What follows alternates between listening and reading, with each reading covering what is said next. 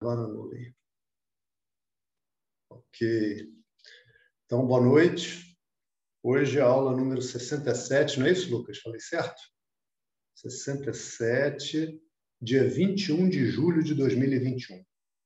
Ok. Então, estamos vendo um tópico muito importante da Gita, né? Então, vamos ver, procurando sempre trazer as dúvidas que são relacionadas ao tópico que a gente está examinando. Então, tem uma pergunta colocada pela Laura, que eu fiquei muito feliz dela perguntar, é a pergunta número 133.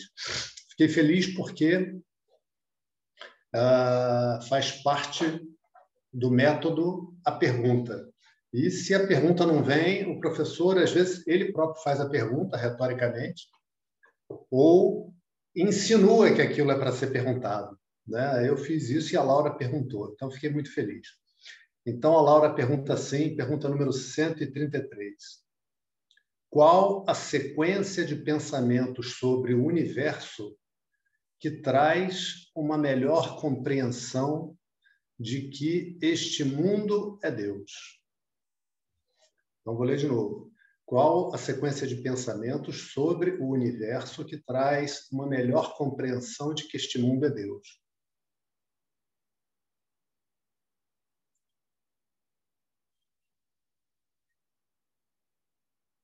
Oi, Laura, tudo bem? Me ouviu lendo a tua pergunta? Ah, então vou ler de novo, já que você entrou agora. Olá, Marco, tudo bem, querido? Vou ler de novo. Pergunta 133 da Laura. Qual a sequência de pensamentos sobre o universo que traz uma melhor compreensão de que este mundo é Deus?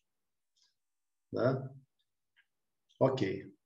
Então, essa foi uma pergunta sugerida por mim. A Laura faz essa observação lá e é verdade. Mestre. Diga. Posso lhe fazer uma pergunta antes? Eu estou duas aulas atrasado. Você acha que eu devo assistir as outras aulas antes ou, ou fazer essa ao, ao vivo? Não deve fazer essa. O, o, método de Vedanta é feito para a pessoa pegar o bonde andando. Inclusive, se você não estivesse estudando, você podia estudar essa, desde que você soubesse que você tem que estudar as anteriores que elas estão disponíveis. Se as anteriores não existissem, se a gente não tivesse com as gravações, ainda assim a pessoa poderia. Claro que quando a pessoa pega do início, tem mais facilidade de formar uma sequência lógica na mente, de acompanhando. Né? É lógico. Mas isso acontece. Então, fica aí. Sim, senhor. Por favor. Fica aí, por favor. Né? É, então, essa pergunta é muito importante porque tem três entendimentos que a gente vai ter que ter. E esses três entendimentos, eles não são estanques, mas eles se costuram, se aproximam e depois se confundem. Se confundem, vamos dizer assim, se unificam, é uma palavra melhor, porque se confundem dá uma ideia de confusão, não, não vai ter confusão, pelo contrário, confusão é o que não vai ter. E essas perguntas são: o que é este mundo? O que é Deus? E quem sou eu? Essas três perguntas. Né? Esse quem sou eu? Olá, Ana Paula, quer dizer que você conseguiu, né? Está viajando, mas conseguiu. Legal. Quem sou eu é o início da pergunta. Depois essa pergunta vai virar o que sou eu? Porque, veja, quando eu pergunto o que sou eu, a pergunta quer dizer o seguinte: qual é minha natureza? Ou seja, do que, que eu sou feito? O que eu sou? Eu sou um corpo, eu sou uma mente? Né? Essa pergunta vai ser respondida. Ok.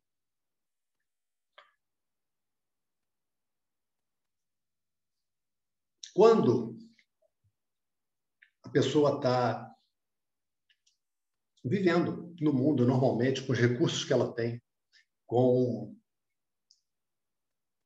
o entendimento que ela tem, com as buscas que ela tem. Quando eu digo buscas, as buscas que a gente tem no mundo. A pessoa quer ter uma esposa, quer ter um marido, quer ter filho, enfim, tudo aquilo que já N vezes examinamos. Né? A pessoa vive num mundo que pode ser muito hostil que pode ser muito assustador. Porque a chance da gente ir ao mundo buscando as coisas que a gente deseja para estar feliz. E não conseguir é imensa. Ok? Até aqui, feijão com arroz. A essa altura virou feijão com arroz.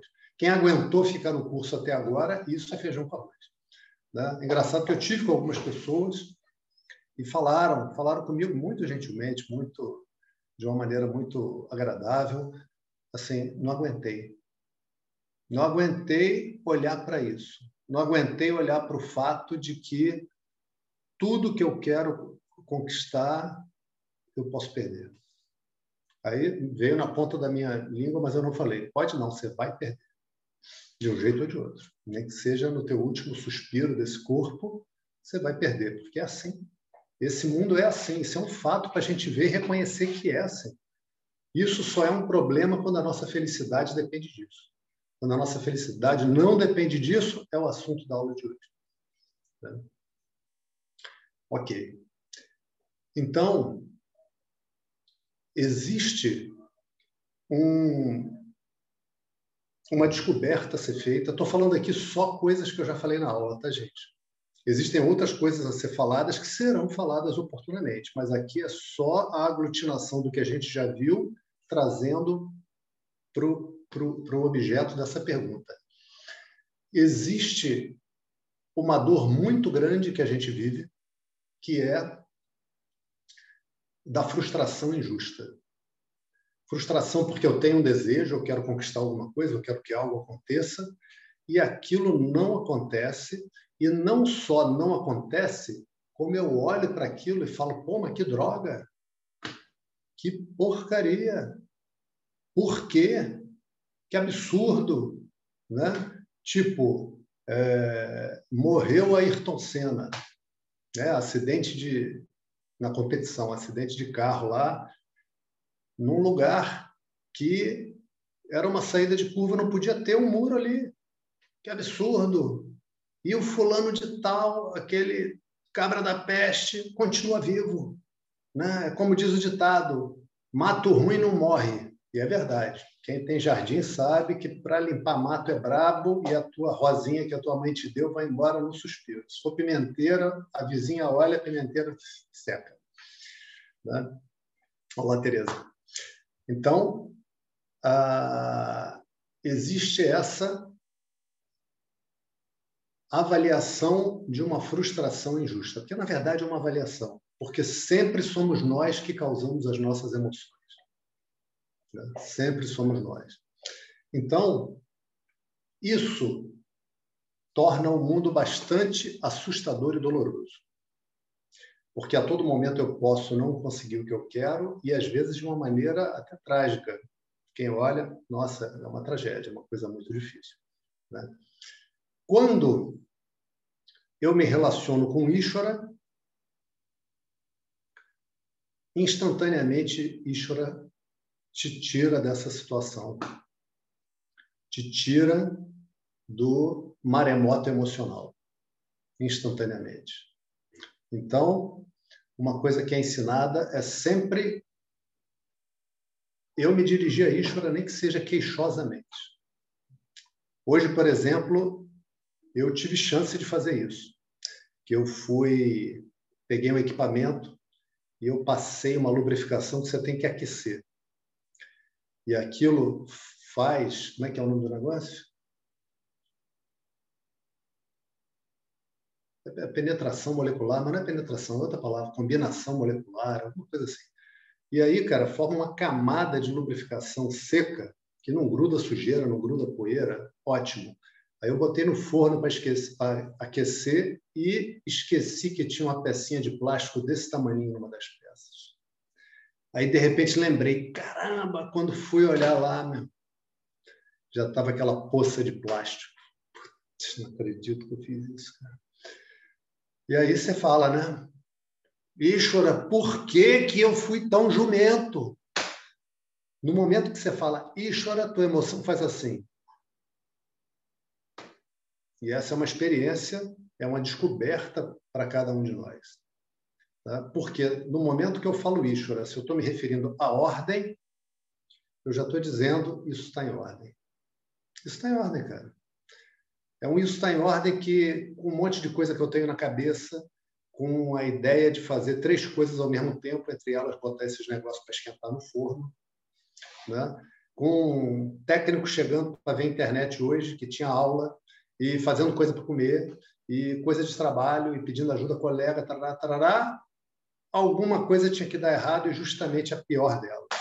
Eu podia ter simplesmente me engasgado, podia ter mordido a língua, podia ter não atendido o telefone para o cara, não. Isso aconteceu a, a pior delas. Ok. Ok. Agora, isso é um treino da mente. E é um treino da mente que tem uma etapa que antecede o treino. Essa etapa que antecede é uma compreensão. A gente vai ver isso na aula de hoje também. Porque, de verdade, quando eu estou olhando o mundo, eu estou olhando o Ishvara. Né? Eu estou olhando o Ishvara. E isso a mente recebe na aula, mas ela vai largando. Ela não pega. Então, existe um processo de repetidamente apresentar para a mente o raciocínio, como uma pessoa que dá uma aula para si mesma.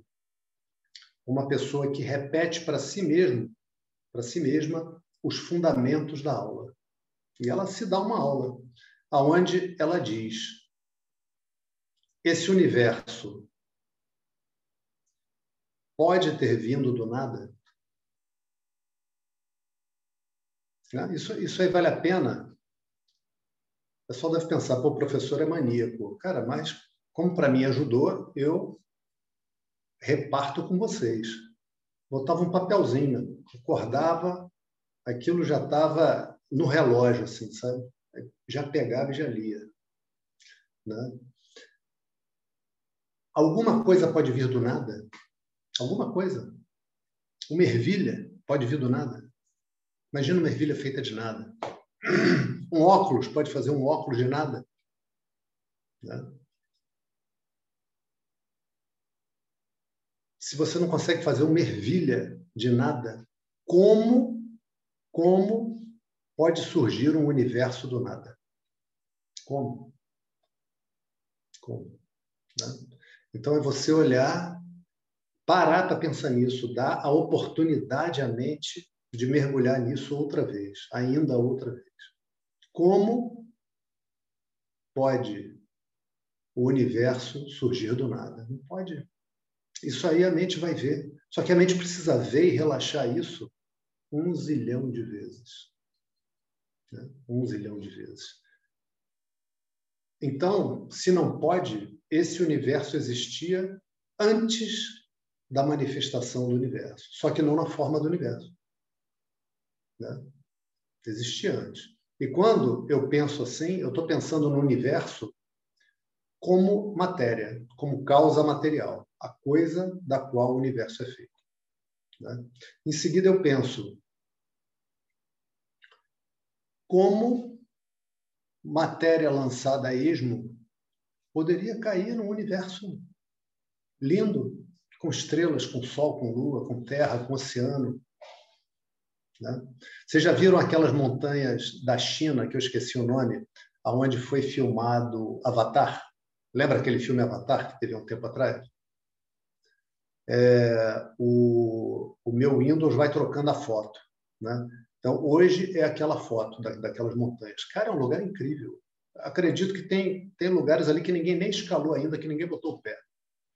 Aí, cara, é uma coluna, a montanha, e em cima tem um bosquezinho. Cara, é muito incrível aquilo. Você já viu, Laura? Já viu? Cara, é muito incrível. Já viu, Lucas? É impressionante aquilo. Então, isso é porque, olha, houve uma explosão e caiu assim por acaso.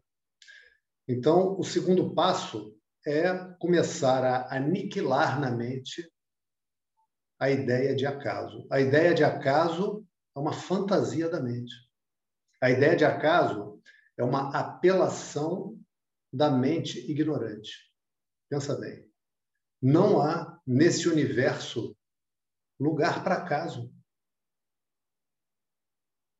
Não pode ter, não pode ser acaso. Porque uma vez que o universo esteja manifestado em ordem, todas as coisas que existem no universo estão subordinadas a uma lei. Repara. Vamos estar aqui, poxa, o Marco, eu vou na tua casa, aí, vou no teu prédio, o Lucas que mora no prédio, vou no teu prédio aí na terça, porque às terças-feiras as coisas flutuam, né? Eu não tenho que pegar o elevador, eu vou flutuando. Não tem isso, cara. As coisas estão em ordem. As coisas estão em ordem. Né? Então, eu estou olhando o mundo que está em ordem. Eu estou olhando um mundo que não é probabilístico. O que, é probabilístico? O que, que, que essa palavra está encapsulando? Aquela ideia de pegar as letrinhas. Lembra, Tereza? Peguei as letrinhas, cortei as letrinhas e joguei para o alto. E caiu escrito: Batatinha, quando nasce, se esparrama pelo chão. Qual é a chance disso acontecer?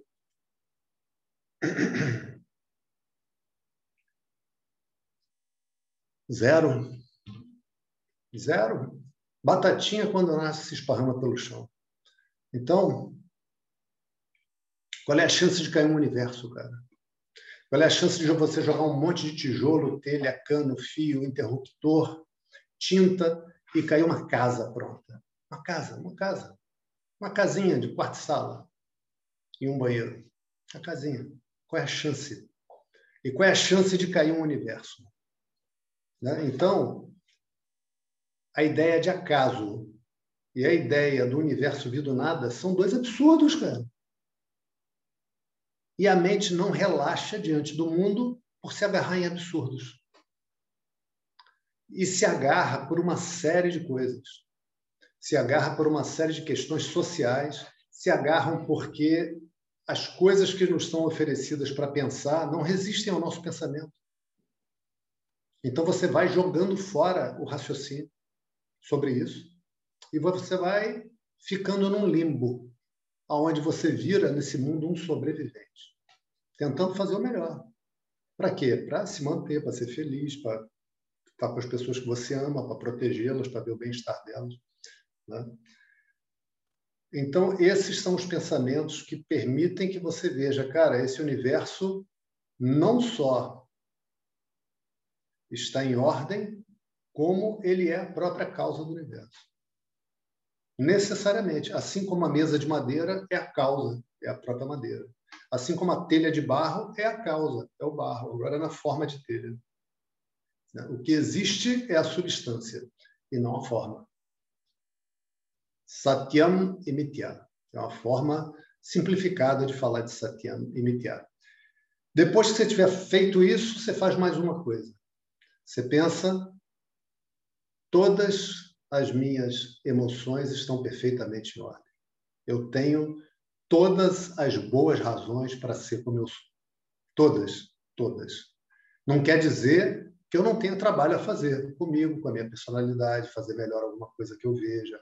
Às vezes eu dou bronca no meu marido, dou bronca na minha mulher, e tem que ser menos, enfim, o que for. Né? O que for. Agora, Qualquer um que tivesse nascido onde eu nasci, na família que eu nasci, no tempo que eu nasci, vivido tudo que eu vivi, recebido os exemplos, a educação, as perdas, tudo que eu vivi, com a minha mente, estaria fazendo exatamente igual a mim. Estaria fazendo exatamente igual a mim. Né? E isso vale para todas as pessoas. Né? Então, trabalhe. Mas se ame do jeito que você é. E às vezes é muito difícil, leva tempo. E esse ensino brilha na mente de quem se ama. A gente aprende a se amar. E quando eu digo me amar, não é eu, Brahma. Esse também, claro. Esse é mole. Não, eu, Eduardo. Eu que já fiz tantas besteiras que quando eu me lembro, sabe aquela coisa que você fez que quando lembra, bota a mão na cabeça? Putz, eu fiz aquilo. Eu amo esse que fez besteira. Todo mundo fez besteira. Quem não fez besteira aqui? Né? Então, nas minhas orações, eu incluo que o Senhor, meu Pai, me livre de todos os obstáculos a que eu me amo. Eu, personagem, estou falando como eu, Eduardo. Bota bem claro.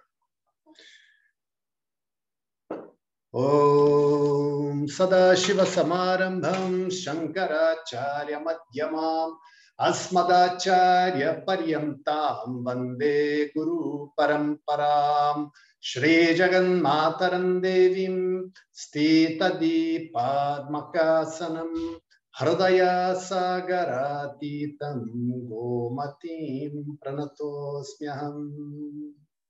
ॐ सहना भवतु भुनक्तु, सह वीर्यं करवावहै। तेजस्विनावदीतमस्तु मा विद्विषावहै। ॐ शान्ति शान्ति शान्ति। ॐ गणान त्वा गणपतिगुं हवामहे कविं कवीनामुपमश्रवस्तमम्। ज्येष्ठराजं ब्रह्मणां ब्रह्मणस्पत आन श्रीमन्नोतिभिः सीदसादनम्। ॐ महागणपतये नम। ओं सरस्वती नमस्तुभ्यां भारते कामरूपिणि विद्यारम्भं करिष्यामि सिद्धिर्भवतु मे सदा।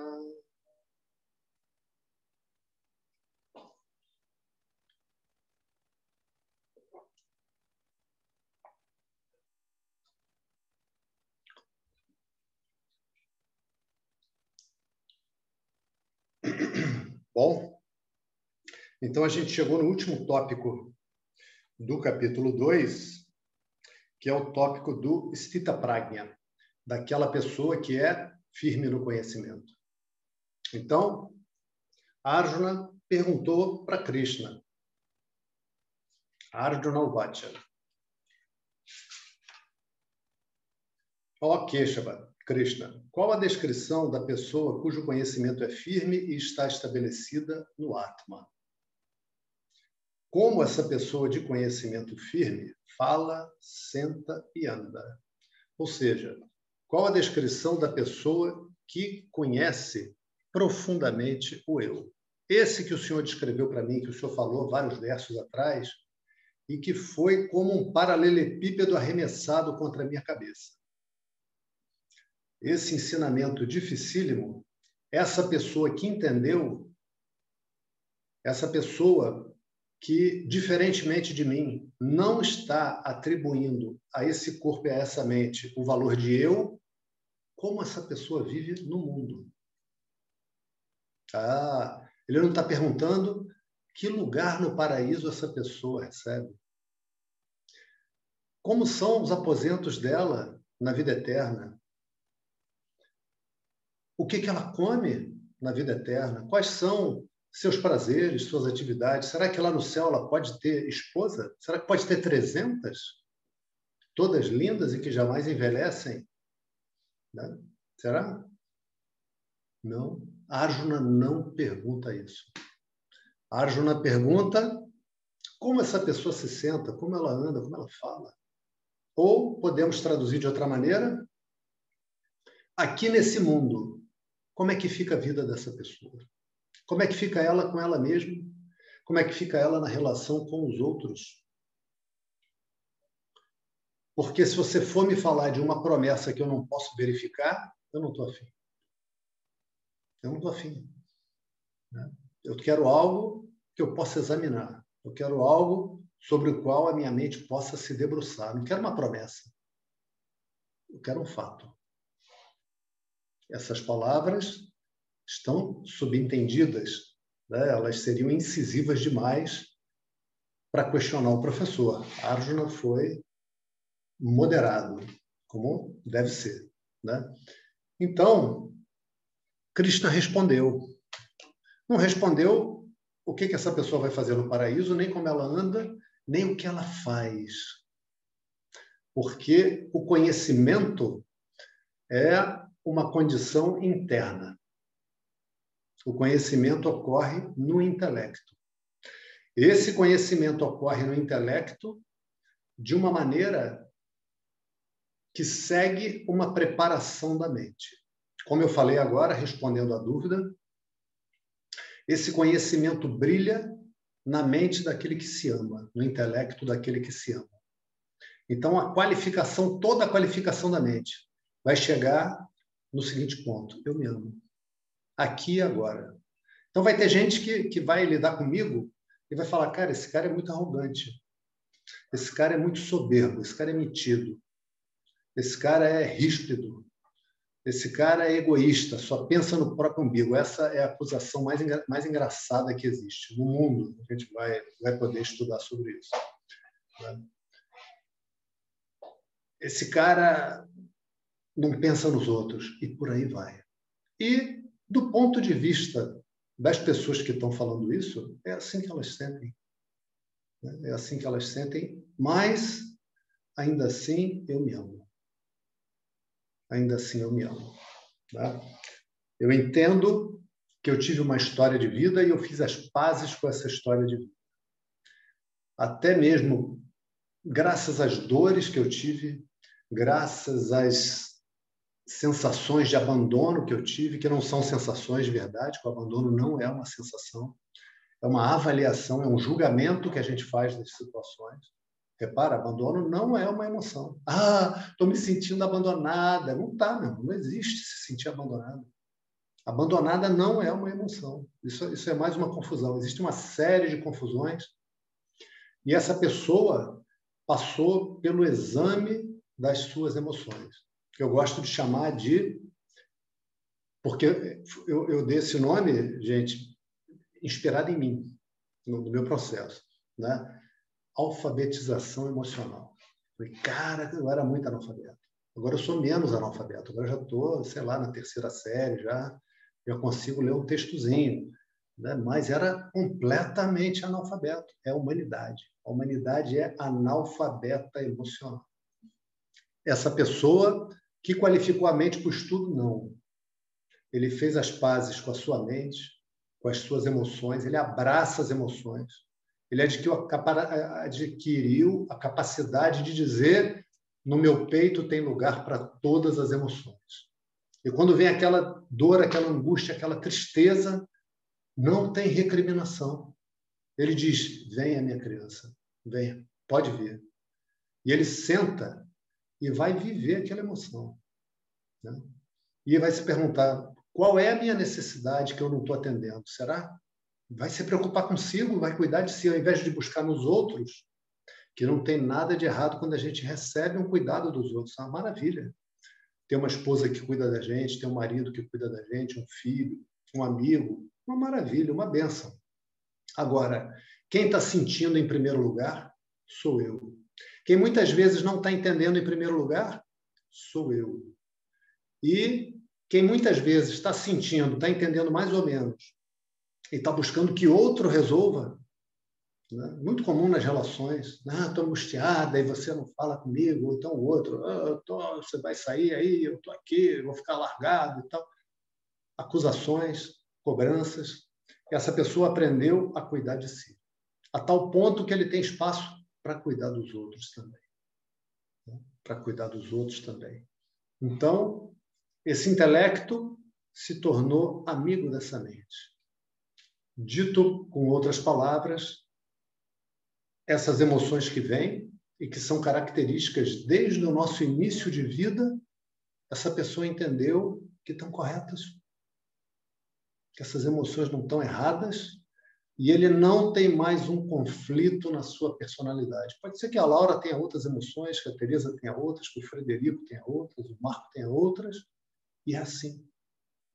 E é assim. São histórias de vidas diferentes, são bagagens diferentes, são respostas emocionais diferentes e todas estão corretas. E todas estão corretas. Tendo se apaziguado, tendo vivido uma vida de karma yoga, toda a ideia de que eu sou um fracasso, de que eu não consigo, foi varrida da mente dele. Foi varrida da mente dele. Toda a ideia de que eu não presto porque eu não consegui aquilo que eu desejava foi abandonada. Isso nós estamos falando ainda da qualificação dessa mente, do estilo de vida que permitiu que essa mente se tornasse forte. Porque uma mente assim é uma mente forte. Você fala para a pessoa, pô, mas de novo você vai fazer essa porcaria? Não acredito. Outra vez, cara. Não aprendeu? Aí a pessoa fica, putz, eu sou muito burro, de novo. De novo, cara. Quantas vezes o professor vai ter que falar comigo?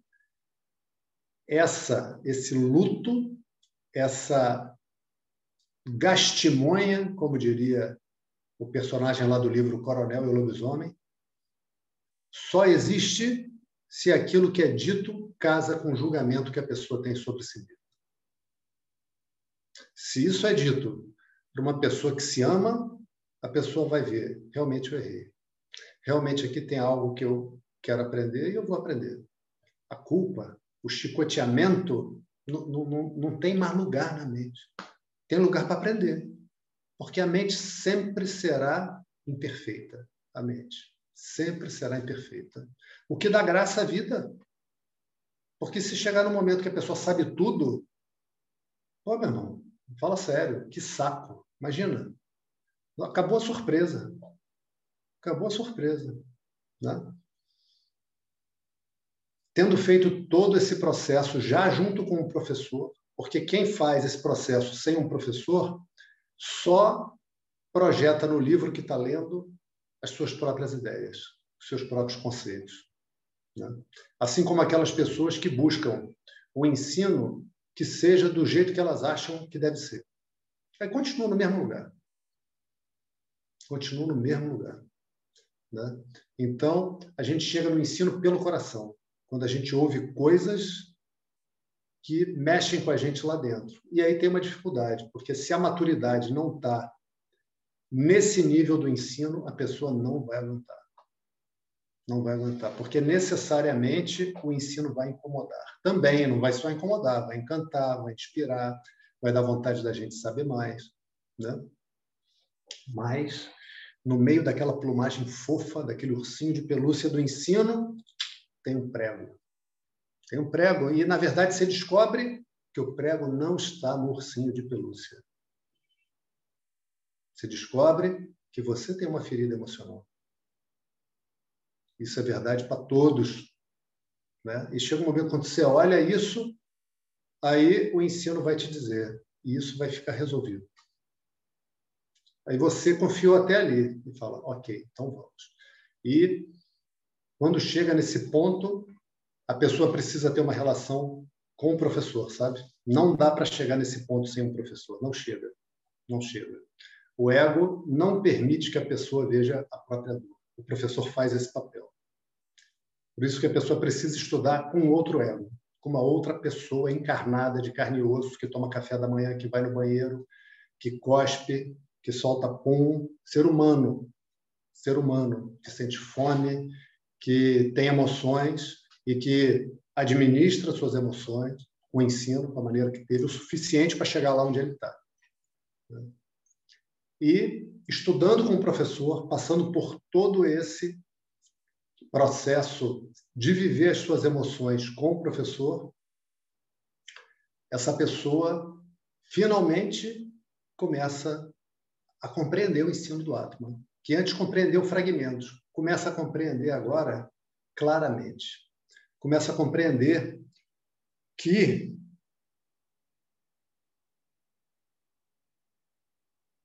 só existe lugar para um imutável. Pensa bem. Quantos infinitos existem?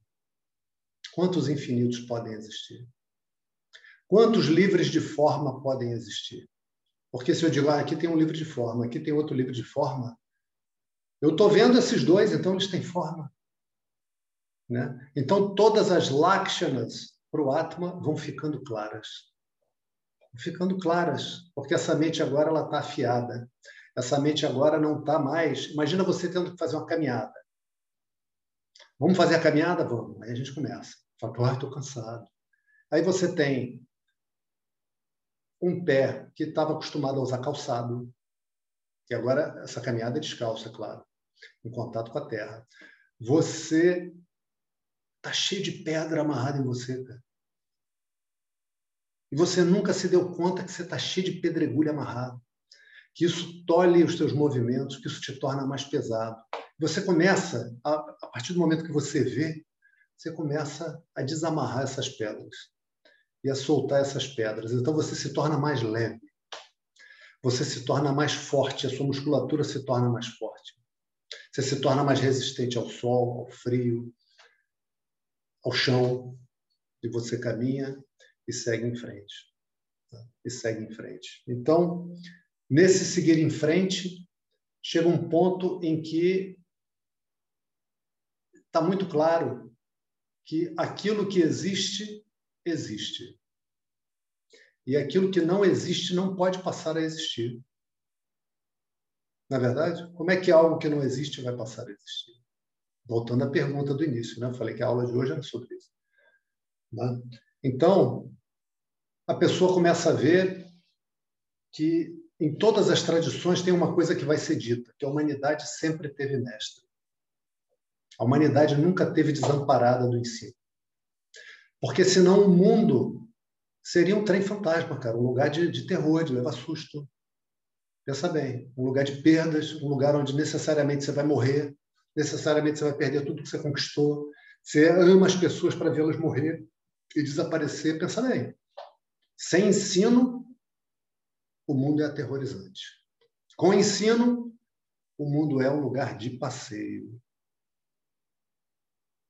De passeio.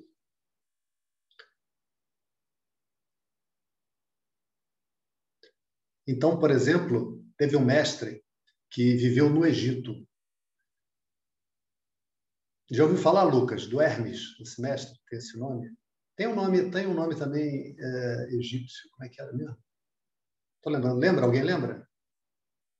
Ninguém lembra. Bom, enfim. E ele dizia o seguinte: ele dizia várias coisas. Trismegisto? Hermes. Isso. Não, não, não, não, não, não, mas tem o nome dele lá, nome egípcio que ele tinha. Egito, Esse aí é o título, né? Ele é três vezes mestre. Tudo bem, pai? É, então, ele, ele dizia várias coisas. Então, diz a, o, talvez a lenda como uma forma bonita de dizer que ele pegou uma tábua feita de uma esmeralda gigante e gravou vários aforismos, várias frases de ensino nessa tábua, que é chamada Tábua de Esmeralda. Depois vocês podem pesquisar isso no Google. Tem livro sobre isso e tal, é uma, uma tradição antiga. Daqui a pouco eu vou lembrar o nome egípcio dele. Tote ou Toff? Hã? Ah, T-H-O. É, é, é, Tote. Isso aí. E uma das coisas que ele dizia, olha isso como é profundo. Tudo que existe está aqui. E aquilo que não está aqui não está em lugar nenhum. Olha que maravilha, cara. Que maravilha. Que maravilha. Né? Porque a única coisa que existe é branco. Todo o resto é ilusão, entre aspas. Dá uma cabeçada na parede e me diz que a parede é ilusão. Dá um chute numa pedra e me diz que a pedra é ilusão. Né? Outro dia, um cara abriu a boca para falar para mim: Maiá quer dizer ilusão. Eu falei, cara, não é nada disso. Você não está entendendo nem a palavra em sânscrito, nem o ensinamento. Mas, se você quer fazer assim, faça como você quiser e fica com as suas ideias. Né? E ficou lá. Né? Aí o outro veio, cara, como é que tu vai falar isso? Cara, ele dá aula de sânscrito. Deixa ele. Deixa ele. Né? Deixa ele. E assim ficou. E, e, vai em frente, vai testando as pedras e as paredes. Testa o pé e testa a cabeça. Né? Então, ele está falando de Maiá, cara. Hermes está falando de Maiá, do poder criativo, que é tudo que existe e tudo a que a gente se refere são formas. Formas. E essa existência só pode ser aquilo que não pode ser visto. Porque tudo que pode ser visto depende desse que vê. E chega um ponto que todos os obstáculos a isso caem. E a mente não tem nenhum obstáculo que ela não examinou. E nesse ponto, nessa beleza, nessa opulência, nessa riqueza da tradição, nessa riqueza da bênção divina que nos dá o ensino, nós temos pérolas incríveis. Então, nós temos, por exemplo, o Panchadashi, escrito por um mestre, que é o Vidyaranya Muni, que era primeiro-ministro de um rei lá atrás. Agora não me lembro se ele era antes ou depois do, do Shankaracharya. Ele era primeiro-ministro. E era o mestre, cara. Imagina o cara ser primeiro-ministro e ser mestre ao mesmo tempo. Imagina, o cara cuidava do reino. Aí chegou um ponto que ele já estava com uma certa idade e ele pediu licença ao rei, que ele queria agora se dedicar aos ensinos e tal. As pessoas estavam pedindo. As pessoas estavam pedindo, sabe quem estava pedindo? Os grandes mestres, cara, estavam pedindo. Não era, não era o padeiro, não era o, o cara da carrocinha de churros, sabe? Os grandes mestres estavam pedindo. Aí ele deixou o governo, deixou de ser o primeiro-ministro e foi ser o Shankaracharya de, de Xingeri. Vocês terem uma ideia, é o seguinte: o, o grande mestre que escreveu os comentários, que registrou por escrito os comentários que eram transmitidos oralmente, foi o Shankaracharya. E hoje, quando você faz o, o curso de, de, que leva alguns anos, né, leva na, na nossa tradição com Swami Dayananda leva quatro anos.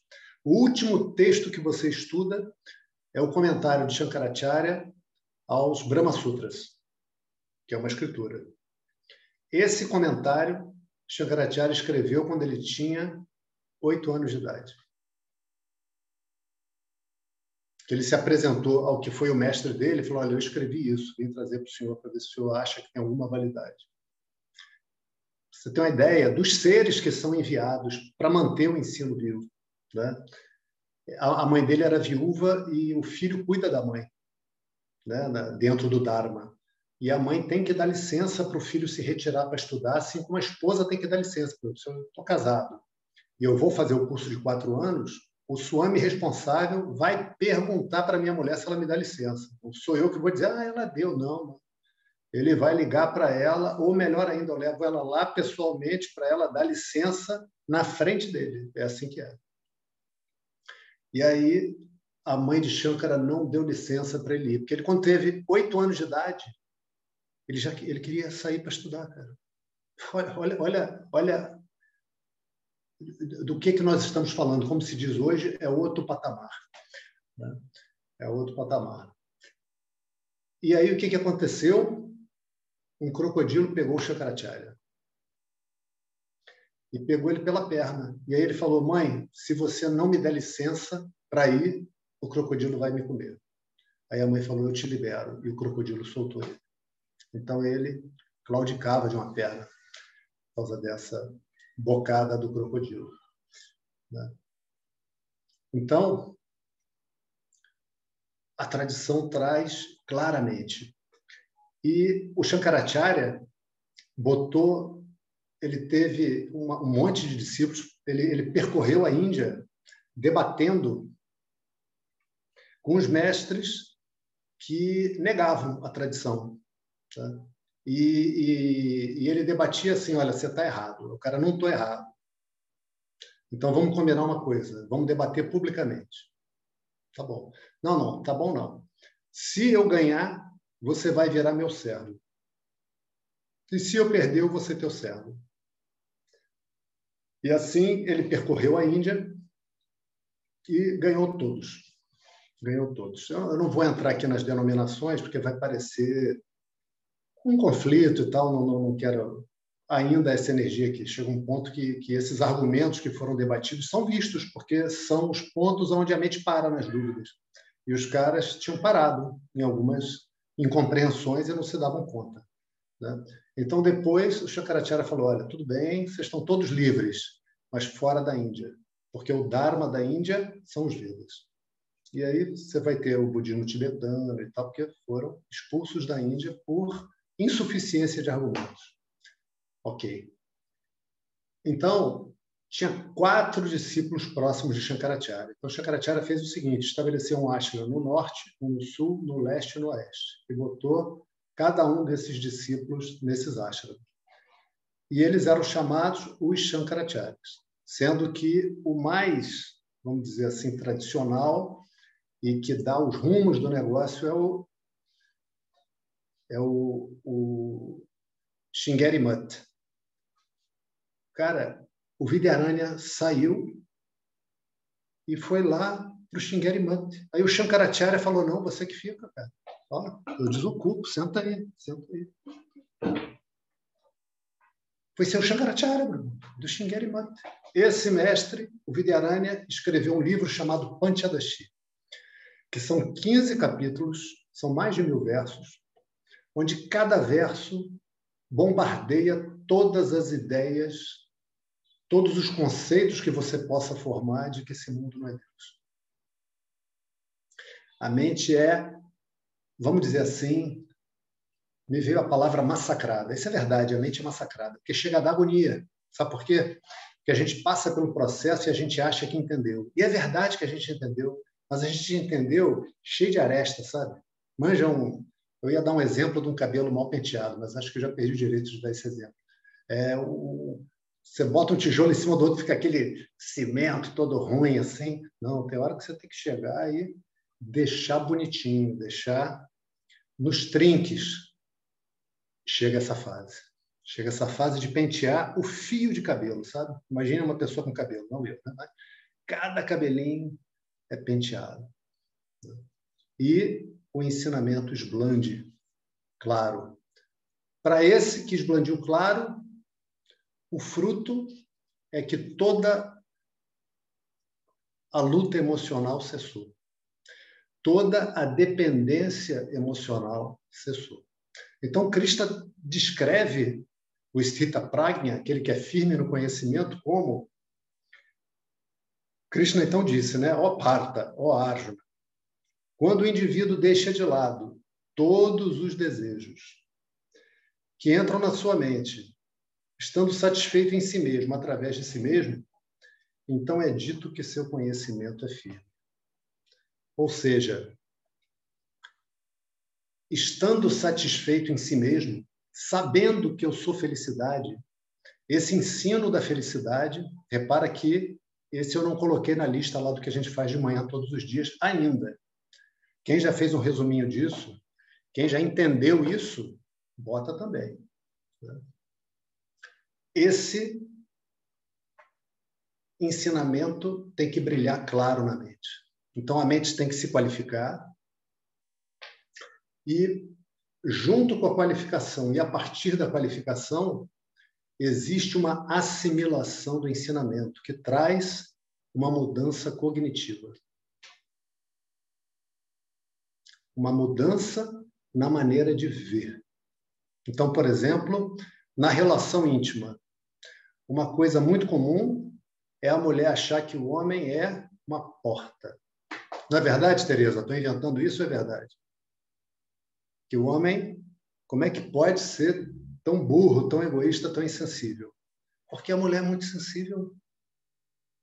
E a mulher pensa isso. Em relação a ela, o homem é insensível mesmo. Tá certo? E não tá certo. Tá certo e não tá certo. O homem olha para a mulher, que é super sensível, e ele não, e ele pensa, putz, onde é que eu fui amarrar meu bode? Que maluca. E não é que a mulher seja maluca ela é muito mais sensível do que o homem. Né? E é só isso. Então, o cara vê diante de si aquela mulher soltando faísca por uma coisa que ele acha que é desse tamanho. Né? E aí, ao invés de pensar que maluca, a mente dá esse primeiro pensamento. Esse primeiro pensamento ele recusa. Não ela está perfeitamente em ordem. Nenhuma emoção está errada, nenhum desejo está errado. Ela está perfeitamente em ordem. E aí ele já, há muito tempo, deixou de ser analfabeto emocional, lida a partir do nó emocional que existe ali. Né? Que a gente vai, se Deus quiser, ter essas aulas. A Tereza chegou a começar a ter lá na Receita. Né? Mas a, a pandemia atropelou. A pandemia criou esse curso, mas esse curso está tendo também graças à pandemia. Então, essa capacidade de olhar a situação e ter uma determinada visão vem pela mudança cognitiva que o ensinamento traz. Repara, o mundo continua o mesmo. A pessoa adquiriu conhecimento não quer dizer que para ela o mundo adquiriu um outro aspecto, é o mesmo mundo. A condição de ser um sansari é na mente, é no intelecto. Não é uma, ah, vou sair desse sansara, não quer dizer que foi para outro lugar. É uma maneira metafórica de dizer. Sair do sansara quer dizer sair dessa maneira de pensar. É uma mudança de como eu vejo o mundo, de como eu vejo as pessoas, de como eu vejo as minhas relações, de como eu me vejo. Porque como eu vejo causa as minhas emoções. Sou eu o causador das minhas emoções, sabe? Então, quando a mulher grita com ele, você foi jogar bola e eu me senti abandonada. Ele sabe. Ela está declarando o amor dela de uma maneira terrível. Ela está declarando o amor dela. O que ela está dizendo? Eu queria que você estivesse aqui comigo. Eu fico insegura quando você sai para jogar futebol. Eu não sei se você está jogando futebol, ou vai que nesse futebol a moça que pega o filho na escola no mesmo horário é tão bonita e ela pode te achar bonito, sei lá. É uma declaração de amor. Né? É uma declaração de amor com um disfarce terrível. Mas é, debaixo do disfarce tem uma declaração de amor. Ele é capaz de ver isso e é capaz de navegar nisso com ela e até ajudá-la a ver isso, até o tanto que dá para ela ver. Né? Então, esse Stita Pragna não está mais sentando nas cadeiras de papel. A gente viu esse exemplo da cadeira de papel? Esse exemplo quem dá o Some para Matar, viu? Mas vou lembrar aqui de novo que o pessoal ficou com a cara de interrogação. O Swami Paramahansa disse que foi numa exposição de arte moderna, que tinha uma cadeira feita de papel, toda colorida, toda estilosa, toda esquisita, toda, toda bacana, e que seria um ótimo enfeite. Você pode comprar, botar na tua sala, enfeitar tua casa, não senta nela. Se você sentar nela, você vai cair no chão. Né? E a nossa vida é a vida de aleijados emocionais. Porque o aleijado não se sustenta. Ele precisa de muleta, ele precisa de cadeira de roda, ele precisa que outra pessoa o ampare. A relação do ignorante com o mundo é aterrorizante, é ameaçadora, porque ele busca no mundo aquelas coisas que vão deixá-lo feliz e seguro. Tá? Ou seja, ele vai buscar no mundo as muletas. Aí ele arranja uma mulher. Ai, estou tão sozinho. E a mulher maravilhosa, meu irmão. Imagina uma mulher maravilhosa. Amiga. Não explode com ele. Fala com ele direitinho. Mesmo quando ela está chateada, ela espera um momento, aí fala. Né? É, ela entende que tem coisa que ele gosta, que ele gosta de estudar Vedanta, que ele gosta de meditar e tal, e que ele gosta de fazer isso, e que ele já teve um casamento e tem filhos, tudo isso ela entende Entende, meu irmão? Não, não bota obstáculos. É bonita, cozinha bem, é engraçada, tem bom humor, etc, etc. Maravilhosa. Agora ele tem medo dela ir embora. Agora ele tem medo que ela fique doente. Agora ele tem medo que ela morra. Essa mulher é tão maravilhosa que ele agora tem medo de perdê-la. Como não ter? Como não ter? Né? Esse marido é tão maravilhoso que a mulher agora tem medo de perdê-lo. E se ele conhecer outra mulher? E se tiver alguma mulher mais bonita do que eu, porque afinal de contas eu já estou coroa, estou ficando coroa. E se ela encontrar um homem que não é careca, né? que é fortão, tem os caras que malham duas horas por dia, eu não posso malhar duas horas por dia, mas tem cara que malha. Ou seja, qualquer muleta que você arranjar no mundo poderá se quebrar. Então, Todas essas coisas são boas se não forem muletas. E muleta é o uso que a gente faz das coisas. É o uso que a gente faz da vida. Uma busca por muletas emocionais. A descrição que Krishna está dando do Sthita Prajna é aquela pessoa que está feliz em si mesma, por si mesma. Entendeu claramente. Qualquer noção que venha de que isso vai me fazer feliz, ainda que venha, ele está pronto para recusar essa noção. Então, Krishna diz né, que ele deixa de lado os desejos que surgem na mente. Estando satisfeito em si mesmo. Essa é uma construção do sânscrito. Está tá aqui em português, essa é a construção do gerúndio.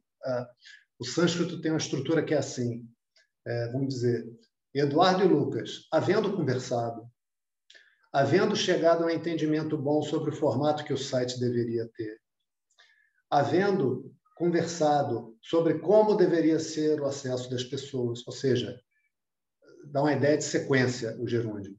Então, colocaram o curso naquele formato e ofereceram às pessoas.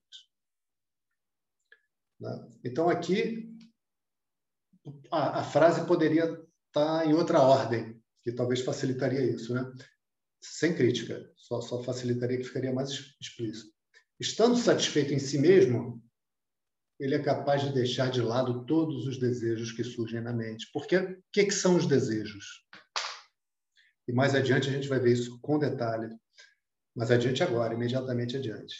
Os desejos são, por um lado, por um lado, a expressão daquilo que vai me fazer feliz. É ou não é? Sem precisar de grandes explicações, não é a nossa experiência? Sim ou não? Né? Mais Sim. ou menos. Parece. parece... De onde surgem os desejos, professor? Ah, então, isso, isso na próxima aula. Os desejos surgem de Ishvara. E os desejos não têm nada de errado. E isso a gente vai ver com muito gosto, com muita graça. Tem nada de errado com os desejos. Né? Os desejos são igual a pessoa conhecer outra e se apaixonar. Por que, que se apaixonou? Né? Por quê? Por que, que se apaixonou, cara? Se apaixonou porque se apaixonou. Né? Da onde vem isso que, que a mulher conheceu o cara e se apaixonou, o cara conheceu a mulher e se apaixonou? Né? A pessoa descobre o desejo. Da mesma maneira como a gente descobre o que a gente gosta e o que a gente não gosta. Não são coisas que a gente decida. Não são coisas, ah, eu decido gostar da cor azul. Eu decido gostar de jaca. Cara, não, não existe decisão do que se gosta, do que não se gosta e do que se deseja. Existe Ishvara. Existe você descobrir a sua personalidade. E existe você, quanto mais entende, mais ama a sua personalidade. Mais ama a sua personalidade.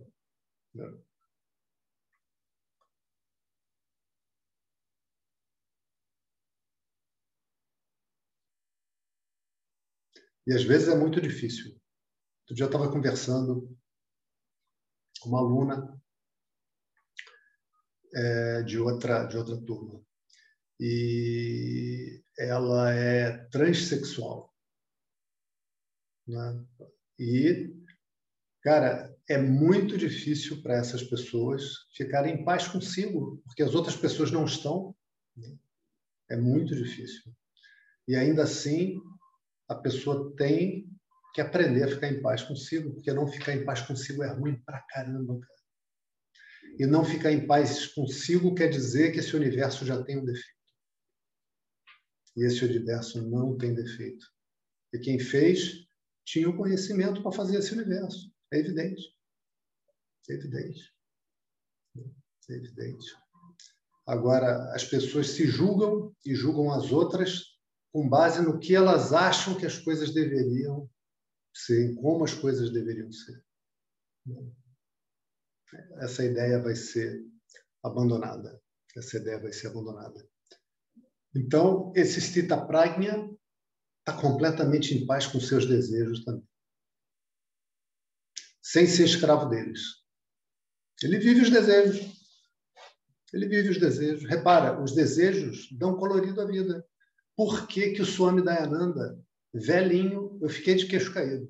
Tava gente lá no ashram, eu estava lá, no, é, poucos meses antes do Swami Dayananda falecer, eu estava lá com ele, estudando. Passei alguns meses lá.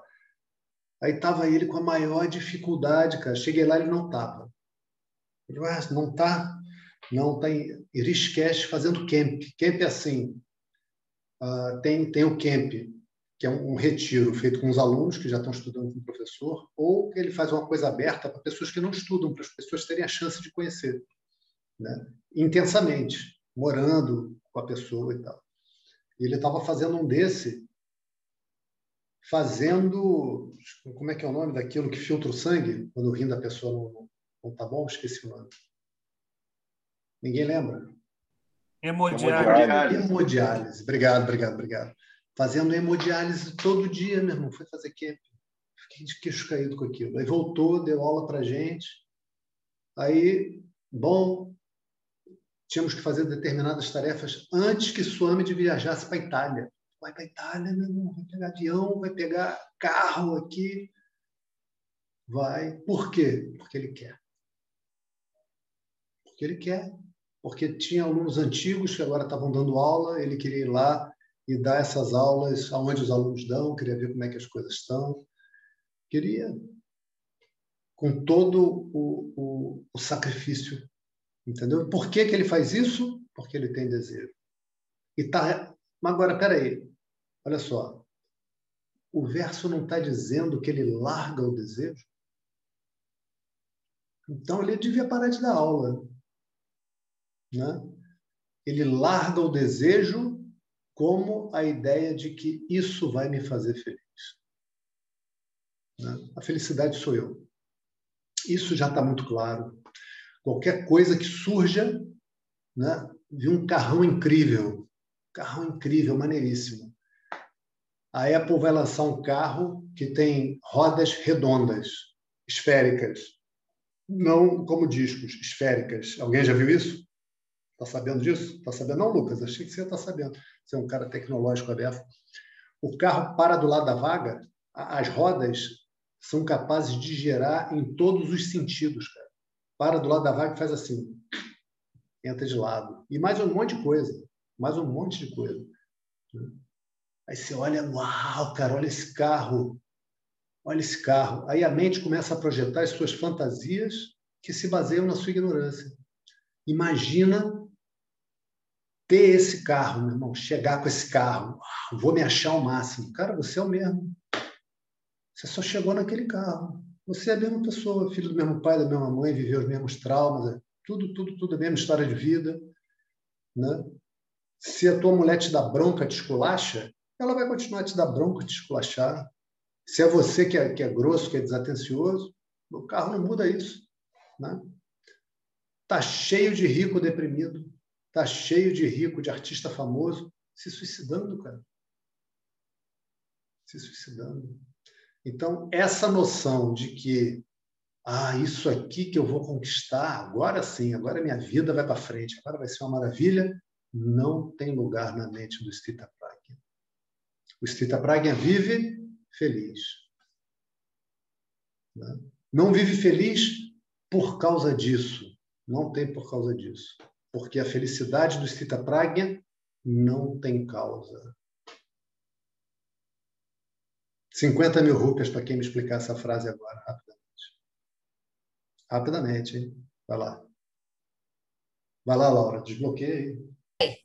Porque ele já é felicidade. Mas por que não tem causa? Peraí, repete a pergunta, por gentileza. Fiz confusão. Não, Fernão. Tá, tá numa direção ótima. É, ai. É, ah. tá ótima. Eu, eu aqui dificulto as coisas, né? Meu papel aqui é, é segurar o canicinho com a, com a cenoura. A pessoa dá um passo para frente e a cenoura anda também, sem chamar ninguém de burro. Mas só foi a metáfora que, que me veio à mente aqui. Por que, que essa felicidade do Stita, do Stita Pragna não tem causa? Essa pergunta que você fez, essa resposta que você deu está certa, tá? 20 mil rupias para você. Já, é. já fica feliz um pouco. Por que, que não tem causa? Não tem causa. Porque não existe causa material para a felicidade, né? Ela já é a própria causa. A já felicidade é, é a causa do universo, a felicidade é Brahma. Essa felicidade não tem causa dentro do universo para ela tem causa para a manifestação dela. Para se, o que, que, eu quero dizer com manifestação? Tem causa para ela se tornar evidente na mente. Que eu tenho uma experiência de felicidade. E essa experiência acontece na mente sátrica.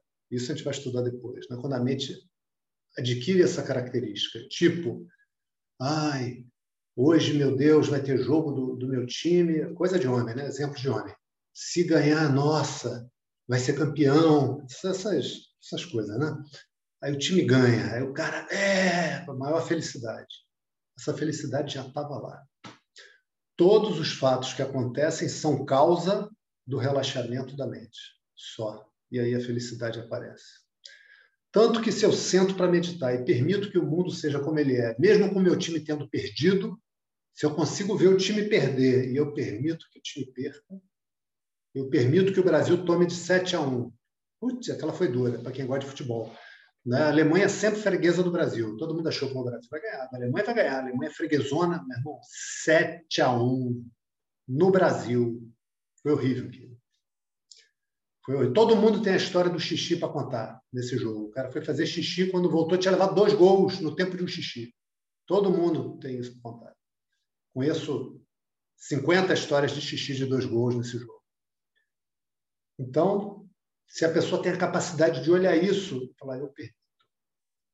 Ou seja, eu não estou aqui, ah, porcaria de Alemanha, porcaria de técnico brasileiro que faz as pessoas não aceitarem suas emoções e acha que o resultado é reclamação do, estudante Vedanta, né? acha que vai controlar o resultado do jogo. Se eu tenho capacidade de permitir a mente, relaxa. E eu tenho ali mini moksha. Ou seja, eu tenho ali independência emocional. Independência emocional enquanto eu consigo permitir. Daqui a pouco eu paro de permitir. E a mente vem treinando. Treinando reconhecer que isso que eu sou, esse ser livre e consciente, é também felicidade. Felicidade. Então, toda busca de felicidade no mundo só é possível com esquecimento do que eu sou, com falta de clareza do que eu sou. Então eu preciso meditar para treinar isso. E se a minha meditação não está sendo boa, pelo menos eu estou dando paz à minha família. Estou ficando um pouquinho quietinho ali, brincadeira com todos. Só estou imitando a brincadeira do, do sonho para Martananda. Né? E esse Srita Pragna já viu claramente: eu sou a felicidade. A partir do momento que eu sou a felicidade, esse mundo vira lila. A palavra lila quer dizer brincadeira. Eu vou brincar. Vou brincar de quê? De Eduardo. O que, que o Eduardo faz? Cuida dos filhos, cuida dos netos, cuida dos pais, trabalha, pode passear. Talvez tenha um problema de saúde e tenha que cuidar. Né? Talvez fique triste. Os pais ficam doentes. Um amigo querido fica doente. Um amigo querido perde o pai. Puxa, fica triste, se preocupa, sem que isso diga para ele: eu sou infelicidade, eu sou infeliz. Ah, meu Deus, que vida! Não, não, surge isso. Mas surgem circunstâncias onde vem essa felicidade e vem também essa tristeza, às vezes, de criança. Lá de quando eu era criança. Ainda vem. Essa criança me visita e me abençoa. E graças a essa criança que me abençoa, eu não me torno um ET de Varginha, completamente diferente de todo mundo. Tá? Completamente sem essas emoções, incapaz de conviver com os meus irmãos. Não. O Cita Pragna não é o ET de Varginha. Ele sabe que tem em si felicidade e ele vive nesse amor agora, nesse mundo, com base no seu amor, com base na sua felicidade, não mais para conquistar felicidade não mais para ser amado. Essa é a vida do Stita Pragya e essa é a glória da gente estar junto com um ser desse. ॐ पूर्णमदः पूर्णमिदं पूर्णात् पूर्णमुदच्छते। पूर्णस्य पूर्णमादाय पूर्णमेवावशिष्यते। ॐ शान्तिशान्तिशान्तिः हरिः ॐ श्रीगुरुभ्यो नमः। हरिः ॐ। Ok, queridos, Deixa eu ir com cuidado aqui que eu costumo apertar o botão errado, né? Em vez de parar de gravar,